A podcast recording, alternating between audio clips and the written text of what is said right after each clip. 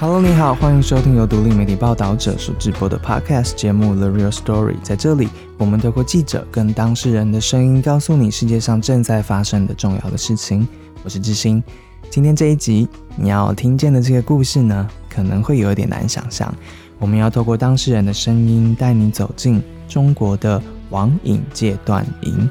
也是那一些号称能够协助你戒断网络成瘾症状的地方。回顾历史，中国最早建立的这个网瘾戒断营呢，其实就在北京，它的名称叫做中国青少年心理成长基地，那也就是我们今天准备要带你去的地方。在事实上是军营的这个基地里面呢，大概有四层楼被拨出来进行网瘾的戒断治疗，包括了音乐治疗室、绘图治疗室、认知医疗室，还有一些关紧闭的黑暗的地方。主事者是一位北军军医总医院成瘾医学中心的主任陶然。他在接受其他媒体采访的时候，曾经说，光是二零零六年一年呢，就有超过一千五百多个小孩呢被送进这一座基地，他们在里面接受大量的军事化的对待跟管理，有时候这些疗法还包括了电极治疗、关紧闭、服药。等不同的疗法，呃，也因为这样子呢，呃，孩子在里面死亡或是自杀的新闻，后来这几年也陆续的都传出来了。那其实每个孩子在被送进去的时候，他的父母是必须付每个月大约是一千块美金以上的这样子的费用来把他们送进去的。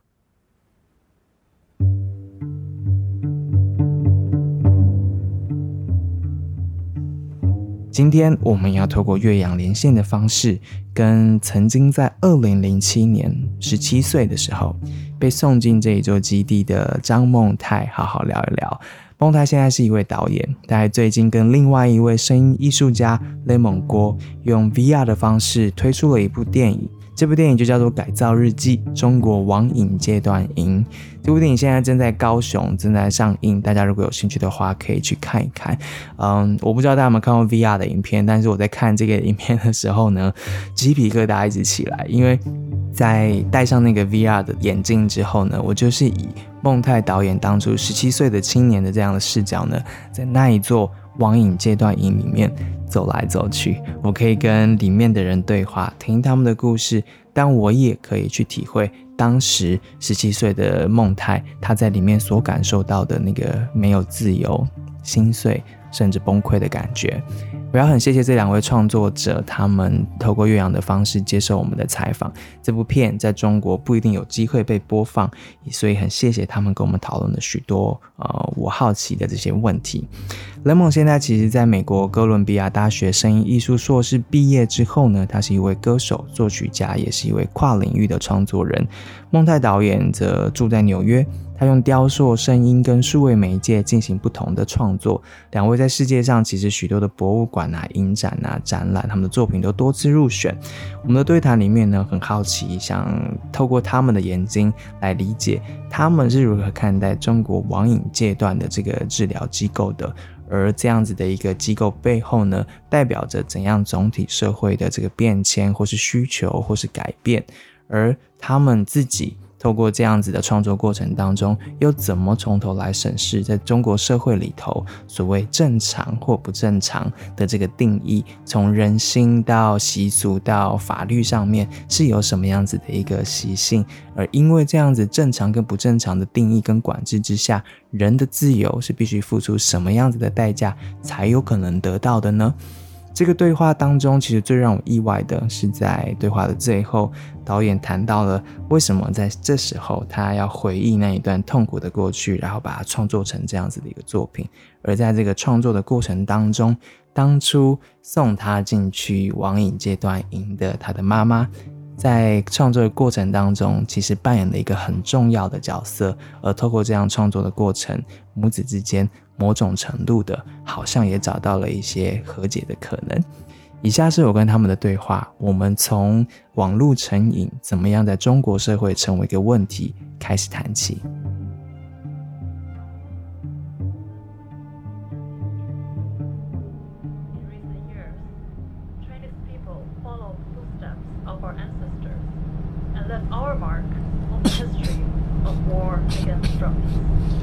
儿子，醒了，再睡会儿吧。我我们这是去哪儿？去北京看看你爸的老同学，他们好久不见了。呃，医生也推荐了他同学，也去看一眼。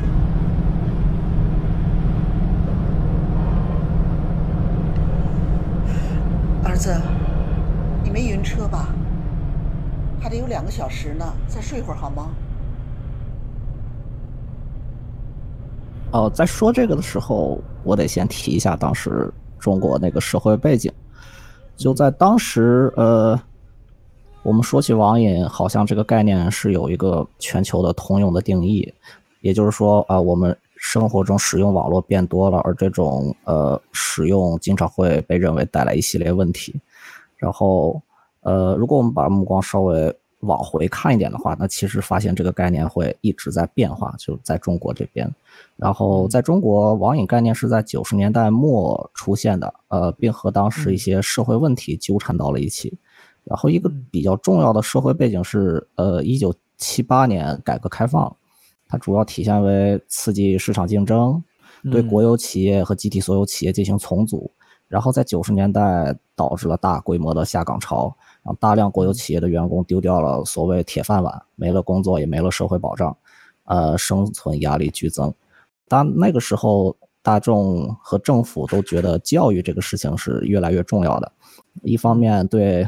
很多家庭而言，教育就意味着那在这个收入不平等日益剧增的社会中，呃，能够保障自己子女有一个就业前景。呃，因此，父母经常会去安排那些周密的呃学习计划，然后人生规划。很多很多孩子在应试教育中就过度疲劳，呃，迷失自我。呃，他们背负着家人的那种抱负和希望，呃，甚至有时候是违背他们自己意愿的。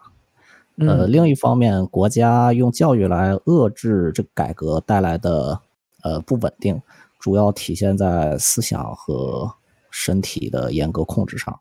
例如，初中、高中、大学在入新生入学那一年会进行两个星期左右的军训，呃，培养。和灌输学生们爱国思想、集体主义思想，那些通常呃不具有生产性的娱乐会被认为是一个嗯早期的不良行为，最终会发展成危害社会稳定的一个存在。比如说染头发，比如说早恋，比如说化妆，呃奇装异服，都会变成这种危险的信号。早恋是说太早谈恋爱。对，通常来说是十八岁之前嘛，但是有些家长可能会对这个定义更长一点，他们可能觉得大学之前都不行。对对对，对对，通常一会儿会讲到，他们有一个人有一个人就是因为大学谈恋爱被抓进去。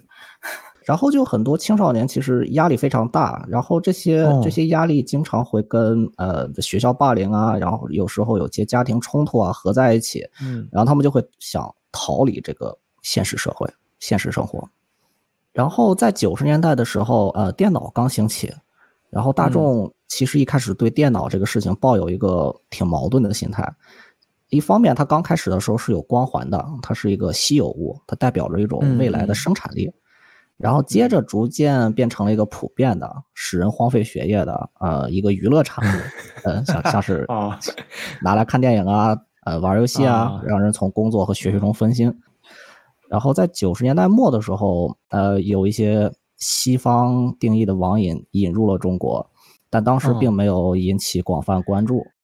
所以，我我们现在理解了九零年代那时候的社会的氛围，然后家里面小孩子面对的状况，然后我们也看见在论述上面，在中国采用了一些主要来自西方国家正在提出来的这些意见，或是或是批评，或其实这个笑话。但总之，这样子交错之下，为什么最后会出现一个这个中国青年呃基地，或是它另外一个名字叫做北京军区总医院成瘾治疗中心？为什么会有这个具体的一个机构这样出现？那到底是谁会进去？它二零零四年开始的嘛？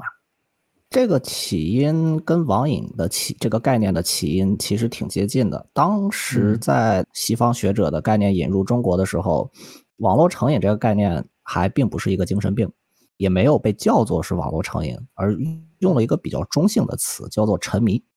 呃，通常说一个人花太多时间在网上，而没有把时间花在工作和学习上面。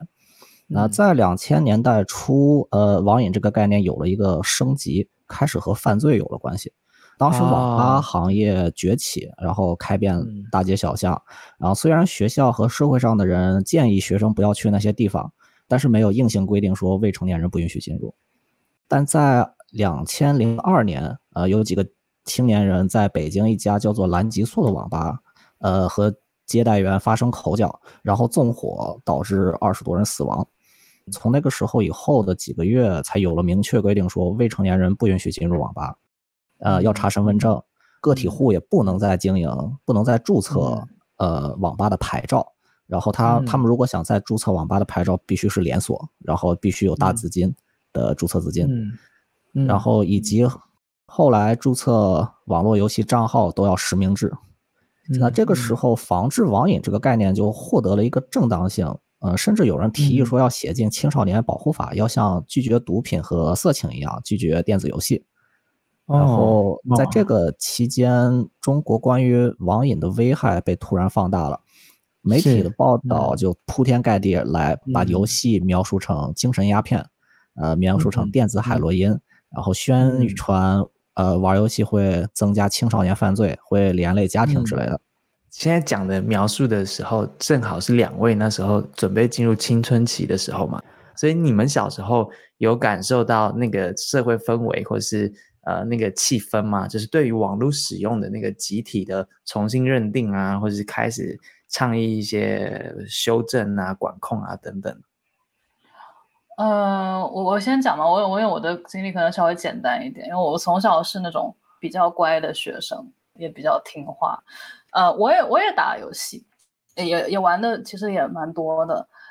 但是这些话语不会被用在我身上，他们好像也不怎么管我，就因为我的成绩比较好。我觉得好像在在中国，成绩好不好决定了很多事情。如果就如果你是一个所谓的好学生，然后如果你的成绩好还可以算在你老师的业绩里面，然后家长也不用担心的话，你做很多事情是可以被接受的。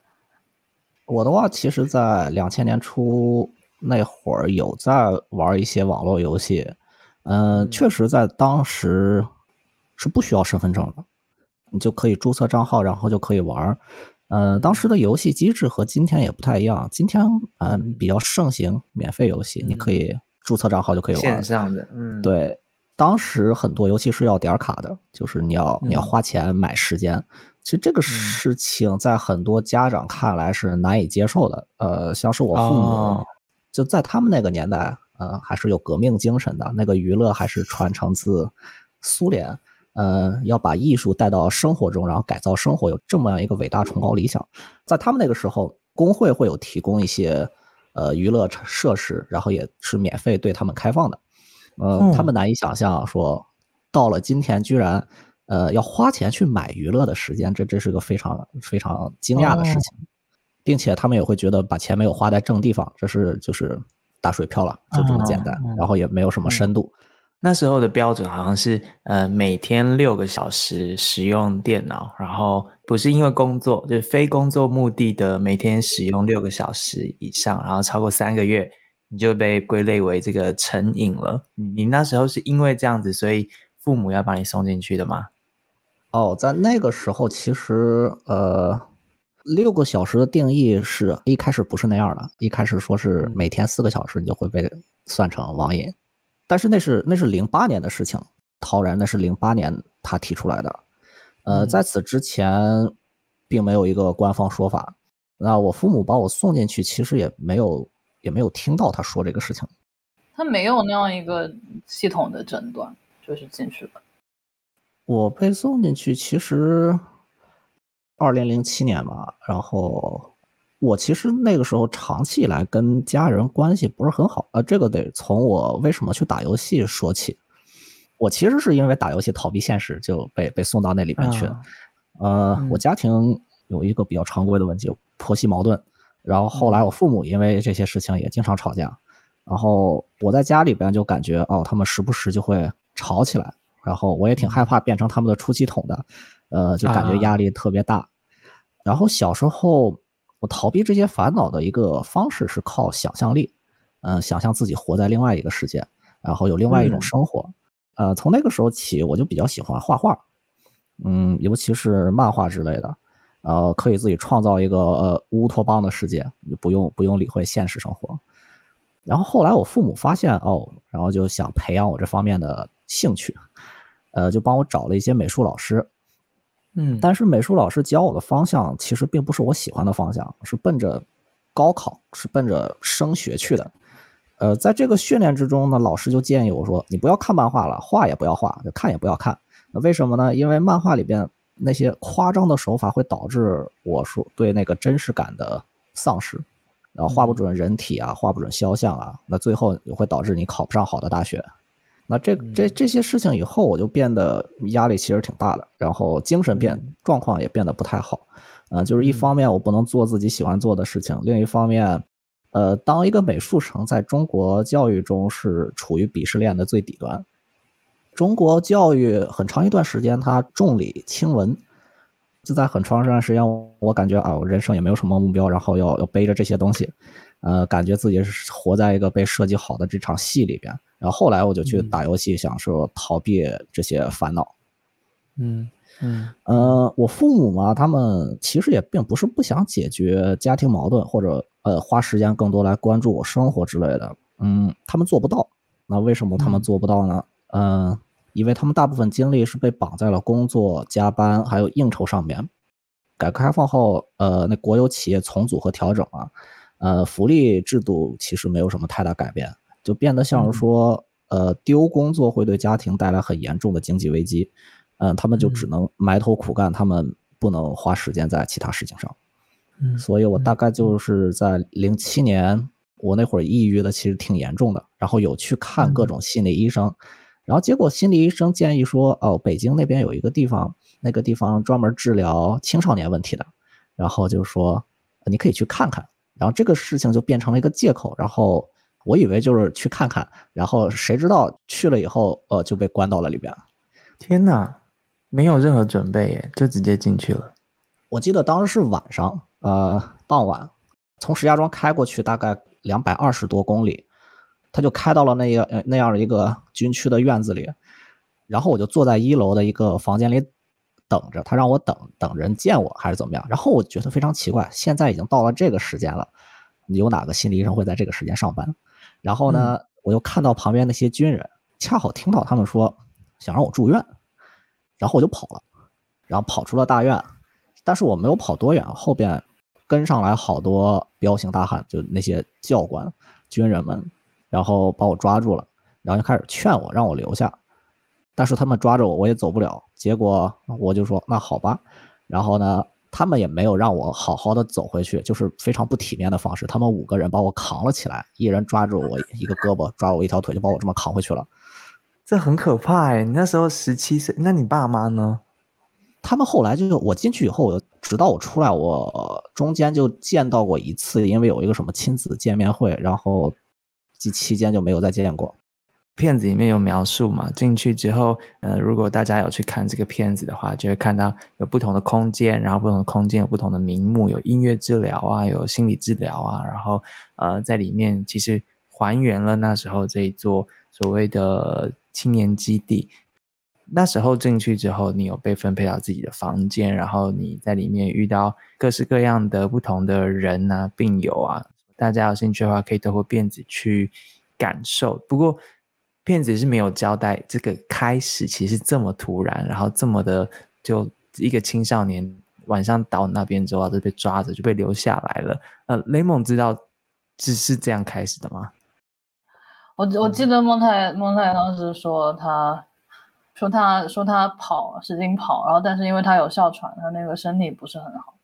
跑跑了一半，然后哮喘发了，就被他们赶上来，嗯，非常的绝望。听起来不太像是要治疗一个青少年问题，或是一个真正所谓的医疗的服务的一个一个机构。军事的色彩蛮严重的，是不是？可不可以形容一下在里面的生活？你是比较像一个病人，比较像一个青少年，还是比较像一个军人，还是比较像什么呢？你觉得？嗯，非常非常混合的一个身份在里边的感觉。那个里边的环境是这样，在那个军营里，那好像是个军官的培训机构，然后里边确实有很多驻军。呃，我们是占了他们其中一个楼，呃，我记得那个楼大概四层，一层就是呃用作偶尔用作谈话的单独的房间，二层关着进去了一段时间，情绪比较稳定并且愿意配合的那些人，三层主要是女生和新进来的然后不稳定的人，然后四层会住着心理医生还有一些家长。那我刚进去的时候。每个人其实都是了，就会被抢走手机、钱包、腰带、鞋子之类的东西，就是有任何尖锐的材质的东西。呃，里边的日常项目主要是分成两大类：军事化训练、走队列操练之类的，还有一些呃精神治疗，包括药物、谈话、上课。呃，表面上说起来其实还可以啊，但是说到细节就变得非常可疑了。他们里边。会使用一个叫 Malita Therapy 的东西来治疗网瘾，中文叫森田疗法，呃，是一个日本精神病学者森田正马开发的一个一个东西。说受到呃佛教和坐禅冥想的启发，然后用反省的方式让病人在比较长时间的隔离环境之中，通过写日记来反思自己的一些行为，来达到治疗一些精神疾病的目的。嗯，但陶然的运用比较大的区别是。呃，这个不是个自发的，这是个强制的，甚至有的时候是惩罚性的，就是任何人闹，嘴上的闹还好，但是如果有身体肢体上的反抗的话，呃，就会被强制关到那个黑屋里去，然后哦，其实就是关禁闭的意思，就是关禁闭，然后他可能会让你写日记，然后就是反省自己的心理状况，其实也不是反省，其实就是招供书了，大家都知道他们想看什么。然后大家也知道，给他们写他们想看的，就可以早点离开。所以这里边是有很多强制性的表演。天哪！我再次提醒我们的听众，我们在描述的是一个呃中国网瘾戒断营这样子的一个基地啊。其实住进去是要付钱的，对不对？对，每一个月好像是一千块美金，然后呃是让你的孩子青少年去接收这样子的疗程，因为。刚刚描述的实在不太像是一个付了钱然后住进去的人所 受到的待遇，听起来他有他的所谓的疗法，他有他的论述，要帮助你戒瘾。那作为当事人，你你觉得在里面你的情况有所谓的改善吗？呃，就是我真的问题是因为家庭和呃教育以及社会的问题，他们改不了。呃，他们甚至连想放我自由都做不到。这个我当时进去的时候，我我非常生气啊！我咆哮那些教官，我就说他们，啊，你们不是那个解放军吗？你们自称解放军，你们不是保护群众吗？你们就这么解放我们的吗？然后那里边的教官居然回答我说，呃，他们是军人，服从命令是天职。然后这个话其实一直让我今天都非常非常迷惑，就是谁的命令？所以你咆哮过，对不对？那。里面的人对于这样子的事情有哪一些反应，或是甚至反抗吗？这里边人其实大概分两种吧，就是反抗的和配合的。嗯，但是配合其实有时候也是一种反抗啊，就是为了出去假装配合一下。呃，但是有真配合的，呃，有眼线，就是给教官或者心理医生来当眼线来监控其他人的。毕竟那教官和心理医生不是不是二十四小时都会看着每个人。嗯嗯。不配合的，一般主要体现在刚来的时候。呃，我是相对比较老实，大概也就闹了一两天就没再闹了，因为再闹下去也没有什么结果。嗯，然后有些人进来闹得比较大，比如大学生在里边，他二十多岁，然后因为谈恋爱在大学交了女朋友被送进来的。他进来的时候，他反抗的非常强烈，他。可能年纪大，他身高也高，跟那些教官差不多一样高，就打了起来。但是打的过程我没有看到，我是看到两三个教官把他推到了那个小黑屋里边，应该是被打了，东西也被抢走了，手机和各种钱包的之类的，然后就关在了那里。那大学生后来被放出来没两天就割腕了，他跟我提起过这个事情，然后一开始别人不太知道，后来只有心理医生知道这个事情。后来我跟他关系变好了以后，他告诉了我，他说他出来割腕了，说在这块儿可能被打并不是最可怕的事情，可怕的事情是不知道什么时候能被放出去，不知道要被关到什么时候，然后也也不知道被放回去以后，这个社会这个世界是不是还能像什么都没有发生过一样好好的接受他，他的生活是不是还能继续？就是说。他的学校可能会因为他突然间呃不在这段时间把他踢出去，他可能会被开除。那他开除以后，他也别想再见女朋友了，这个是个非常麻烦的事情。他要重新考那个学校，但是因为有他的学籍上有这个记录啊，被开除了啊，这个是个问题学生，那那个学校可能就不会再收他。然后你就算运气好收了他，他回来以后再见到他的女朋友，他女朋友会大他一届或者大他两届，他们可能也没有多少时间能在一起，或者是。未来也不是也不是那么一个好盘算的事情。刚刚讲的大学生就是在片子里面大家会呃跟他互动的一个角色，这是一部呃互动形式的一个 VR 的作品，呃，他就是你在里面遇到的其中一个人之一嘛。那每个人进去的理由不同，大学生是因为谈恋爱，那你是因为你们家，然后你自己使用网络的东西，然后被家长认定啊等等的，还有什么其他我们没有想象到的理由吗？他们进去的原因？我刚进去的时候在三楼，然后三楼其实有好多人，在当时进来的原因都挺奇怪的，因为三楼也是关一些呃不是很稳定或者是各方面有点奇怪的一些人，呃，我记得里边有一个新疆人，他白白的，可以说病的有点严重，他是精神分裂，跟他说话的时候上句不接下句，他甚至有时候很多时候不知道自己在做什么，然后还有一个。大概三十多岁的一个一个一个人，呃，他当时被关进来是是被他老婆和他妈一起送进来，因为他老婆发现他搞网恋，有这个什么网上出轨的这个行为，然后就把他给送了进来。还有一个人是在是在这个作品中没有出现的，是一个经常戴着帽子的一个人，他胖胖的，然后他是里边唯一一个有电子设备的一个人，他他有一个随身听。然后，他经常出现在三楼的水房照镜子，然后嘴里一直嘟囔说：“你好帅，你好帅。”嗯，我一开始以为他可能也有精神分裂，然后后来跟他聊聊天聊多了以后，发现这人有点自闭，原因是他一直戴着那个帽子，那帽子底下好像是头顶长了一个什么胎记啊，然后秃头，呃，经常被人嘲笑。我知道他头上那个事情是一次意外，当时在站队列，教官一直对他戴帽子这个事情非常有意见，觉得你在队列你居然敢戴着帽子，这个非常非常不好，把帽子摘了。然后就因为这个事，居然跟教官打了起来，然后教官就一巴掌把他帽子打掉了，然后他就非常生气。当时我看到了他他头上的东西，然后哦大概能体会就是哦为什么会变成这样。嗯。里面的规模蛮大的，是不是？听起来蛮多人的。我大概在的时候，呃，大概有五六十个人，大部分人其实是关在二层，二层的情况就比三层更复杂一些。怎么说？他们精神状况和三层不太一样。三层的人看起来，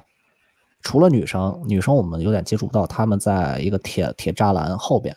呃，很难接触到他们。呃，但就男生来讲的话。二层的人那个眼神和那个态度更坚定，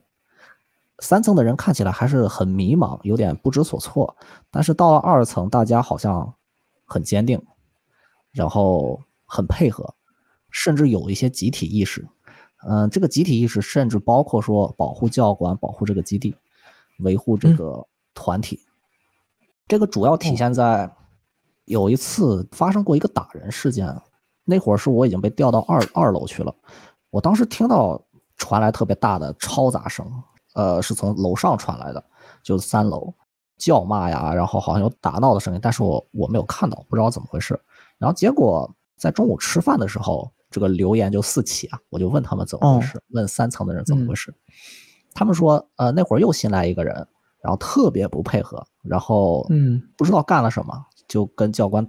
打起来了。那个教官就把他摁在地上一顿打，然后呢，从楼道这头就踢他，然后据说踢到楼道那头，然后踢回来，就像踢球一样。然后这个人就被打到医院去了，这个教官也被开除了。这教官有一天中午就拎着包从那个楼里走出来，这个时候在二层的那些那些人就冲到对着院里那个房间，然后抓着那个窗户上那个铁笼就叫，就说啊，教官你不要走啊，教官你快回来呀！他们就变成了这样的一个一群人。你们怎么解释这个现象？从三楼到二楼的这个状态？一般来说，到了二楼是我是比较提前去的，我应该不会那么快就去，但我只被关了一个月，呃，情况不太一样。它里边很多人是被关了三个月以上。那到了二楼，呃，很多是态度非常稳定，呃，服从命令，然后听话，应该就是被，呃，被这个地方驯化好了，有点准备可以回归社会的这么个意思。就是说啊，这个人已经稳定下来了，并且并且可以控制、可以掌控、服从命令，呃，也不会有什么出格的行为。然后呢，还有一定的集体意识。哎，你觉得他们是真的被驯化成这样，还是也是演的呢？嗯，这个我不太清楚。呃，我有撞到过里边有些人跟教官，呃，攀关系，就帮教官在一个班级里当班长那个概念，然后他就帮教官。小老师当眼线，然后看着其他的人，然后这个为什么他这么干呢？我我估计一方面他们可能啊有有人说好话，有人帮着他们，然后呃在这里边生活就不会那么困难。另一方面，这里边有些人是烟民呐，就是未成年人的烟民。教官有一些人是香烟的来源，他们给教官当小弟是可以有烟抽的。有一些利益共存的结构出现了，就是有些人也变成可能体制的一部分或什么的。刚刚那个问题其实蛮有趣的，他们是演的还是他真的真的所谓的被驯化了、被改变了？分得出来吗？当事人自己最后他分得出来自己是在演，还是他真的就是已经这么想？嗯，我觉得他们在那里边的人怎么说呢？都挺厉害的，分不出来。甚至你好好的就是推心置腹的跟他聊天，也也不太能知道到底哪句话是真的，哪句话是假的。嗯嗯，说话说话做事要非常小心，因为，嗯，后来那个大学生其实有告诉我，让我跟他串谋，然后给那个心理医生呃提供一些假信息，呃，就说我们两个人状态都非常好，因为当时我们俩是同一个心理医生负责。然后他告诉我了这个事情以后，他也提到说。心理医生有叫他让我们互相监视，然后 确实也心理医生也后来也问我大学生情况怎么样，就看我们俩关系比较近。呃，这个事情其实给我提了个醒，他们如果能让我们这么干，他们可以让所有人都这么干。那这里边有多少人为了有一个比较好的心理医生能有一个比较好的评价，或者是怎么样，他们给心理医生提供或者是给教官提供报告打小报告，我们其实也不太清楚，看不太出来。嗯。嗯嗯嗯，了解。在在里面经历的事情其实蛮多细节的。那我们今天时间有限，没有办法好好细谈。但鼓励大家去看这部片子，包括里面会服药啊，或者是会做操练啊，或者是刚刚讲到的家庭日，家庭日来的时候啊，跟家人的互动啊等等。但我我特别注意到在片子里面有一些句子，我觉得呃我印象蛮深刻的。他是这样形容这样一个机制的，就是他说。借由将病人的注意力转向自我，然后真实世界的结构性议题跟人际冲突这些就不再是那一些待解决的客观问题了，因为大家的那个注意力都转向了自我，而是个人内在这一些需要排解的、需要用药的这些才是所谓的问题，而那可能就被归类为心理疾病。这是我们前头花了很多时间在理解那所谓的上瘾啊、网瘾这件事情怎么样被。定义出来被讨论出来的，那讨论出来之后，它可以被怎么样使用？那片子里面这些句子有提醒大家，把大家的注意力转向自我。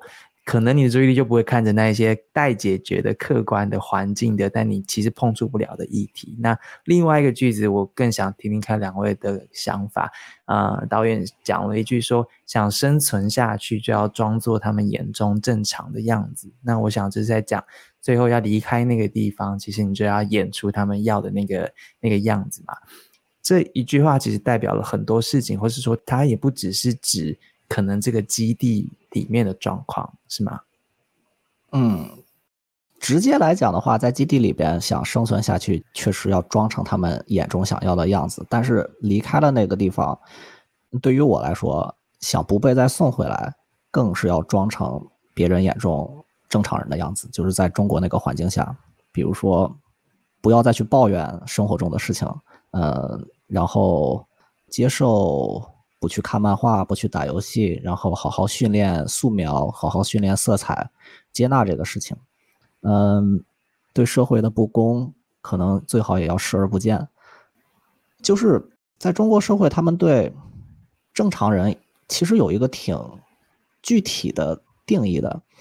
嗯，他们经常讲三观正啊，正不正的。但是三观正不正其实是第二步，第一步是。你要以一个为中国这个所谓大集体的利益出发，你的个人个人的利益可能是可以被牺牲掉的，就是个人不是我自己，可能还是还是别人，这个集体或者说没有一个个人，只有一个集体。所以，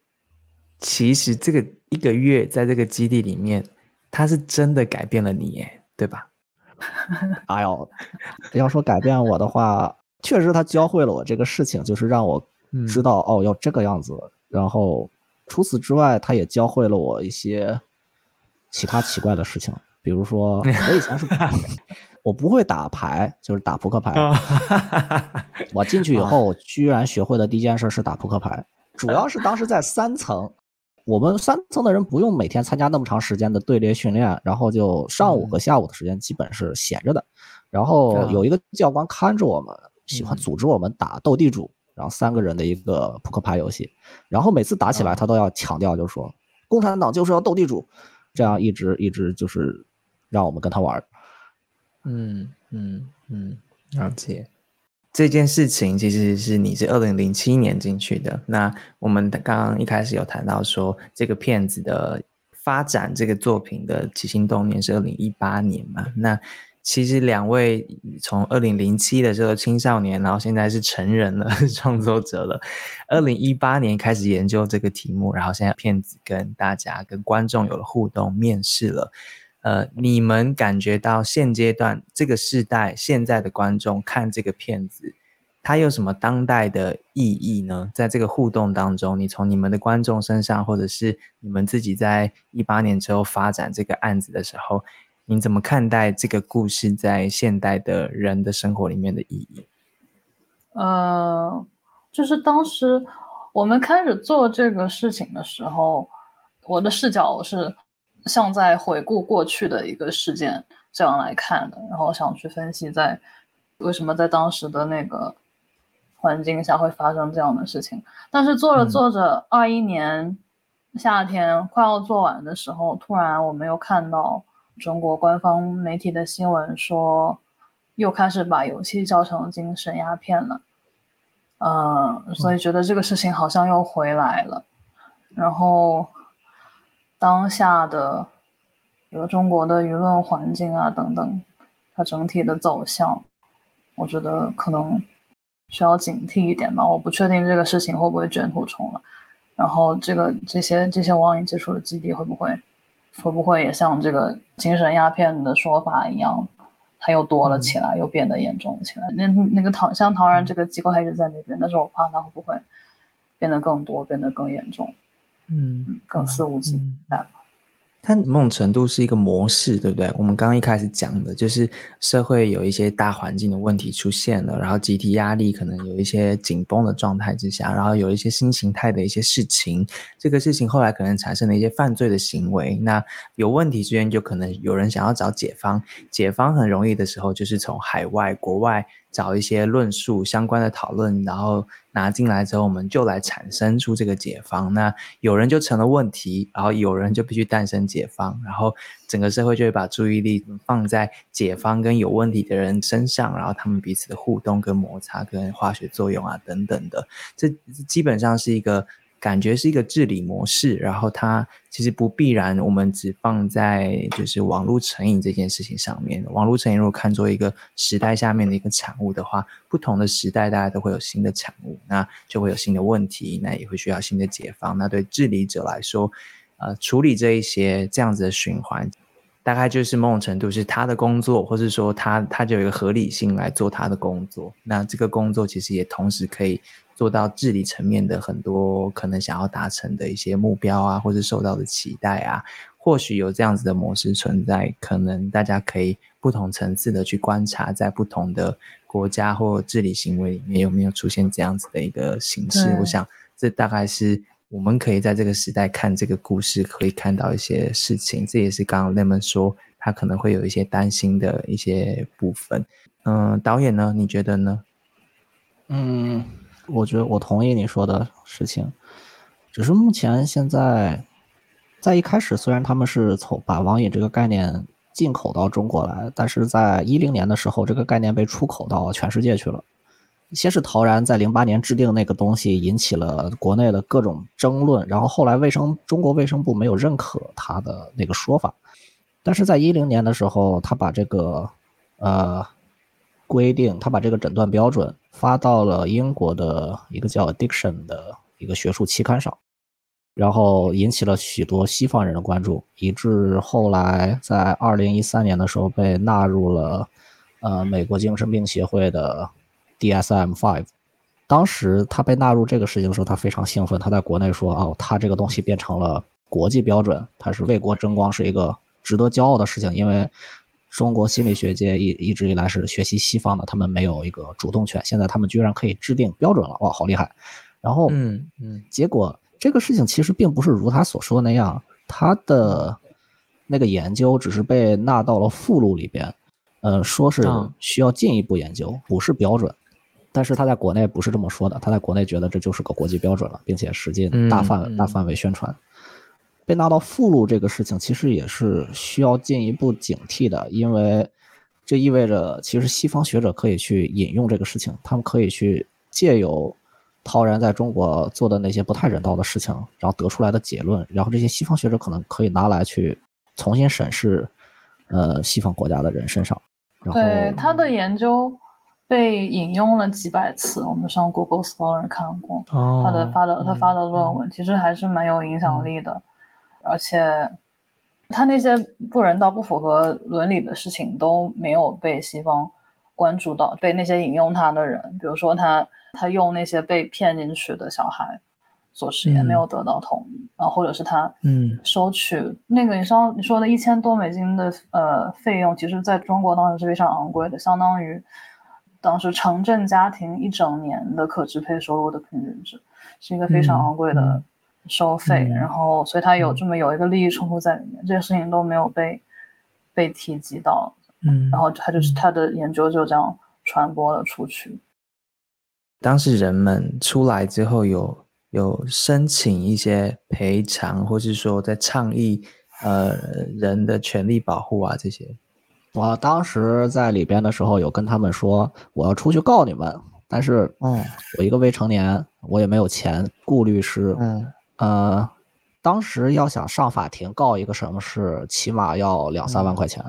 嗯，在当时我是拿不出这个钱的，我父母也不一定愿意出这个钱去去做这个事，因为很多家庭矛盾他们都没有时间去处理，他们怎么会再去？有一个叫豫章书院的地方，是中国另外一个臭名昭著的网瘾接触基地，被报道过有囚禁啊、虐待啊之类的这样的事情。呃，那个书院有一个出去的人，他花了我记得是两三年的时间，花光了自己的积蓄去告他那个负责人叫吴军豹，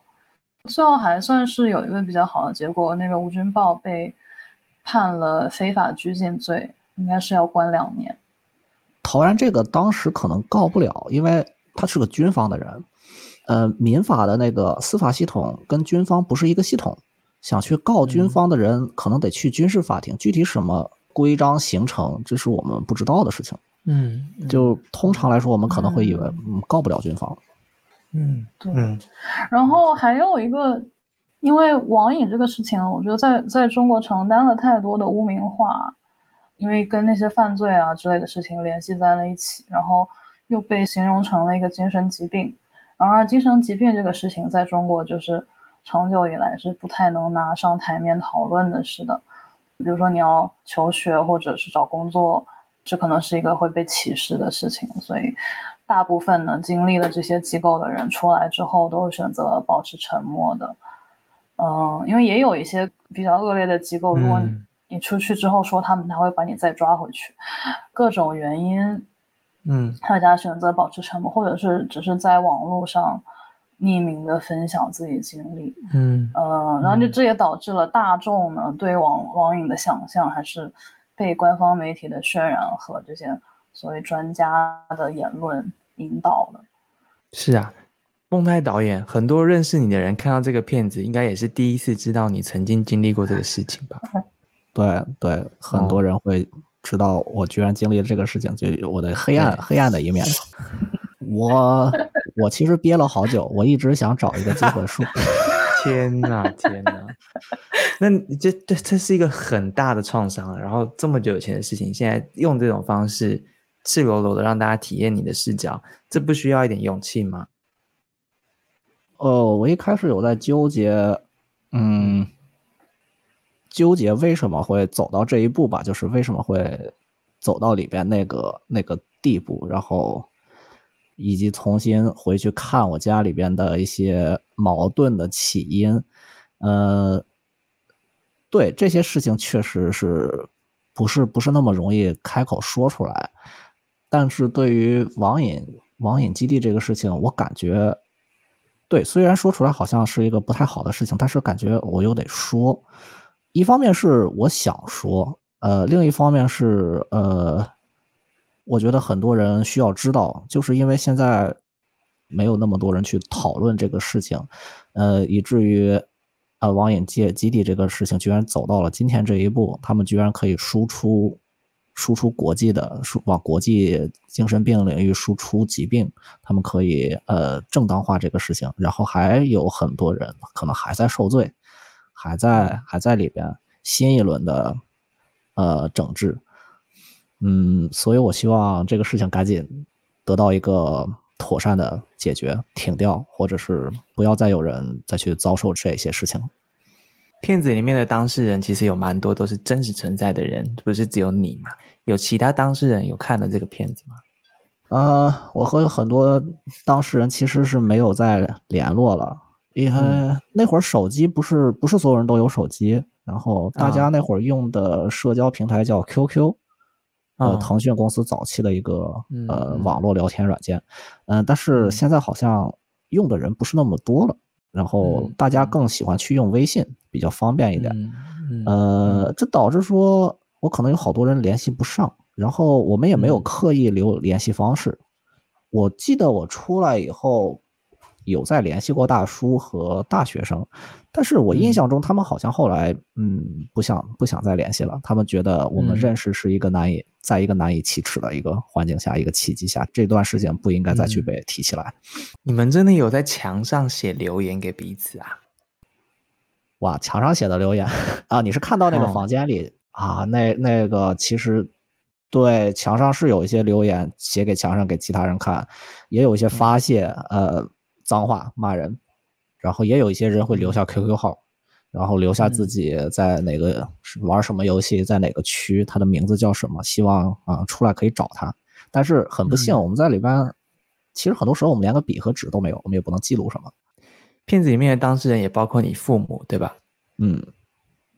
他们会看吗？我其实想给他们看，但是呃，他们在国内是一是没有设备。二是呃，我父母那代人他们不说不讲英语的，这片子可能给他们看是有点吃力。但是跟他们说起来的话，他们是知道这个事情的。但是对于里边具体发生了什么事情，他们其实不知道的。我有跟他们提起来过一点，他们呃说可以想象，他们心里好像是知道会怎么样。你妈有参与啊？刚开始那个车里的母亲的配音就是对。我们这是去哪儿？去去北京看看你爸的老同学，他们好久不见了。呃，医生也推荐了他同学也去看一眼。他其实后来我出来以后，我跟他讲过里边到底是个什么样的情况，他其实心里清楚。呃，后来知道了，就是说，呃，发生了这些事情，他可能也有点，呃，有点愧疚，就是没有事先大概了解一下那个地方，就把我给送了过去。当然，我也现在我也并不是很怪他们，毕竟我我也清楚他们在那种社会竞争和和那种不平等收入的情况下，他们没办法分心。不能把注意力转到转到一些需要思考或者是 需要复杂来回调查的这个事情上，他们没有时间也没有精力，这可能不是他们的问题。嗯，怎么说呢？自从我出了国以后，去了英国，去了来了美国以后，我发现这边的人其实对生活品质的要求啊，然后对生活的这个关注程度，其实要比国内高很多。因为说起来，现在国现在在中国大陆，呃，还要还还有人还喜欢搞九九六，有人还呃还在真的去干着九九六，呃，觉得也是没有问题的。为了改变自己的生活环境，所以很多时候可能变得说赚钱，嗯，改变物质基础是一个比较容易达到。也是比较可行的一个东西。那至于至于心里到底怎么想，这是个非常对他们来说可能是个非常虚无的、虚无缥缈的事情，他们可能也难以理解。所以其实你有试图，这也是一个你了解你父母那时候生活的过程，这样子吧？对，了解，蛮蛮好的。我现在知道那个那个声音来自你妈妈，我等下可以再。再我再再去看一遍，好好的再听一下女女主角的声音，这样子还还挺奇妙的。我我我记得他妈妈非常的配合录音的事情，然后他录，然后马上就录了。他其实也是觉得这个事情，这个这个不好的事情需要需要得到解决，大众需要关注一下。他应该听得到这一集诶，因为我们也是都讲华语嘛。对我们其实也是有蛮多那个中国的听众的，所以说不定他也听得到这一集 这样子。嗯嗯，好，好，呃，在台湾的大家就可以到高雄的 VR 剧院去看，然后呃，每一场的位置其实有限，三十三四十我记得，所以大家要赶快抢票。然后呃，之前因为我之前都在报道那个。呃，乌克兰战争，所以这个采访是压到现在。那大家听到这个节目的时候，大概只剩两三个礼拜的上映时间，所以大家要把握机会。我觉得是个很难得的采访，透过两位的作品，我们来理解了在中国。发生了什么样的事情？然后处理网瘾这件事情，希望通过什么样子的方法？那有里面的视角，那也有社会总体的这个视角。很谢谢两位的时间跟作品。但呃，关于网瘾这个主题，其实我们也一直以来很想要做深，因为它是一个在全世界各地都有被探讨的一个现象。到底要怎么面对它？怎么处理它？怎么界定它？其实都是一门相当相当专业的事情。我们这一集就没有。多做讨论，但大家如果有想要知道更多，或是有建议我们处理方向，都可以发私讯给我们。我们希望在其他的集数可以深究这样子的一个题目。呃，两位有没有什么特别要跟台湾的听众说的？最后，哦，快来看 没有啊，就来看吧。然后也，我们也很想听到你们的看完之后的想法，希望有一些交流。今天谢谢两位的时间哦，多谢。